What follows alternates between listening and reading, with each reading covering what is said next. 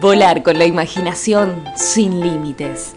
Cuentos al paso. Intervenciones con literatura.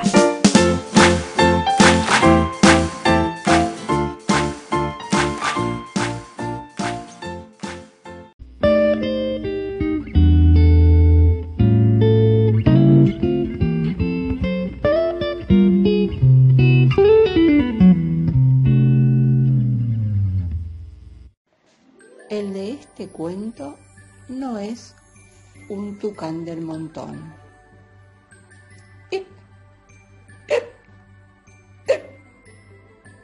Y no porque no sea negro y brillante de plumas como los otros, o no tenga el pico enorme y colorido igual que el de los demás.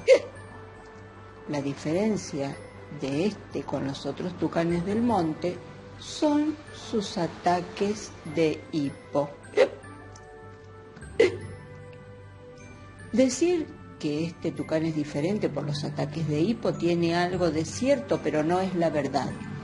Al fin de cuentas, el monte está lleno de animales que cada dos por tres tienen hipo, y eso no los hace distintos.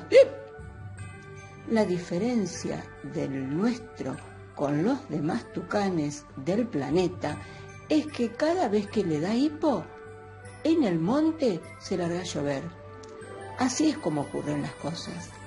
Están los bichos en ronda o haciendo cada cual su vida entre los árboles o en los arroyos, cuando de pronto se escucha el primer gran hipo con sonido de trueno y caen las primeras gotas.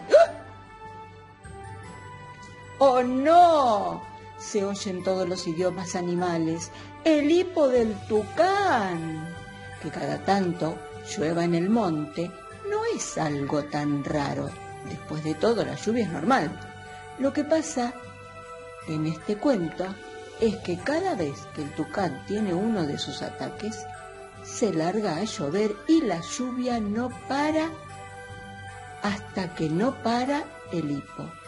Y hay veces que llueve todo el día, y hay días que llueve muchas veces, y hay lluvias que duran muchos días, y hay días que duran mucha lluvia. En fin, como todos ustedes ya saben, el hipo no es algo que uno lo pueda manejar a su antojo.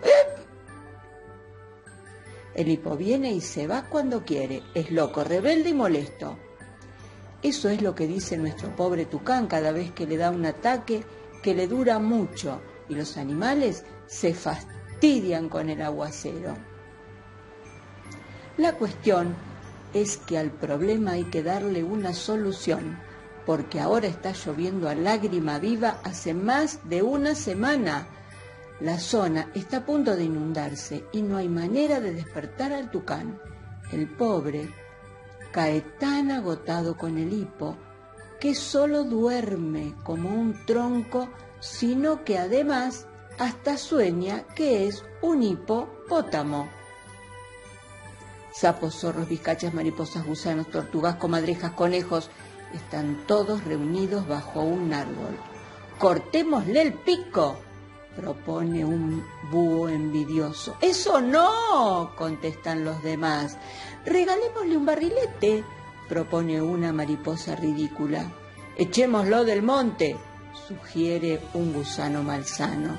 Aprendamos natación, que se viene la inundación, dice un gallo poeta, hasta que de pronto aparece el tigre con su mirada de aguja y se hace un silencio espantoso. Espantoso sí, porque los bichos se quedan mudos de espanto. Buenas tardes, tigre. ¿Qué lo trae por aquí? Saluda el zorro temblando. ¡El tucán! ruge la fiera. ¿Dónde está el tucán? repite mostrando los dientes y como nadie dice nada, el tigre empieza a buscar al pajarraco por todas partes, mientras los bichos los siguen aterrados. En eso están cuando la bestia feroz descubre al pájaro con hipo durmiendo en el agujero de un tronco. ¡Mamita!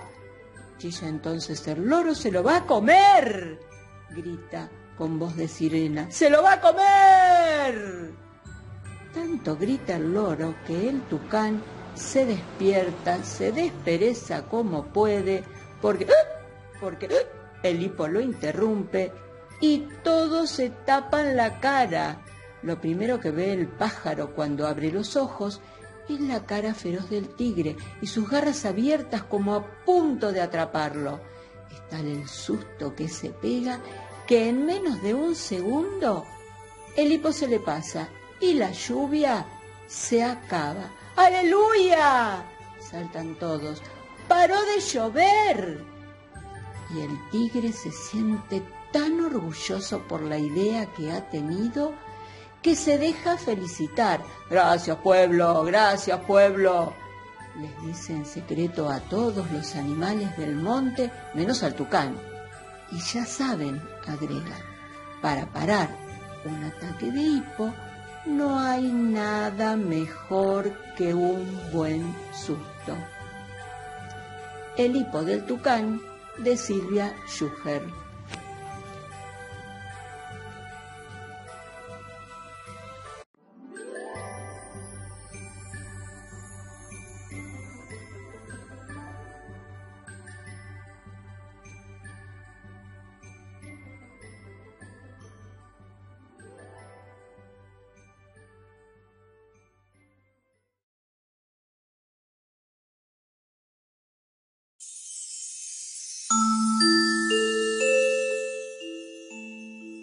Te esperamos en el próximo episodio de Cuentos al Paso.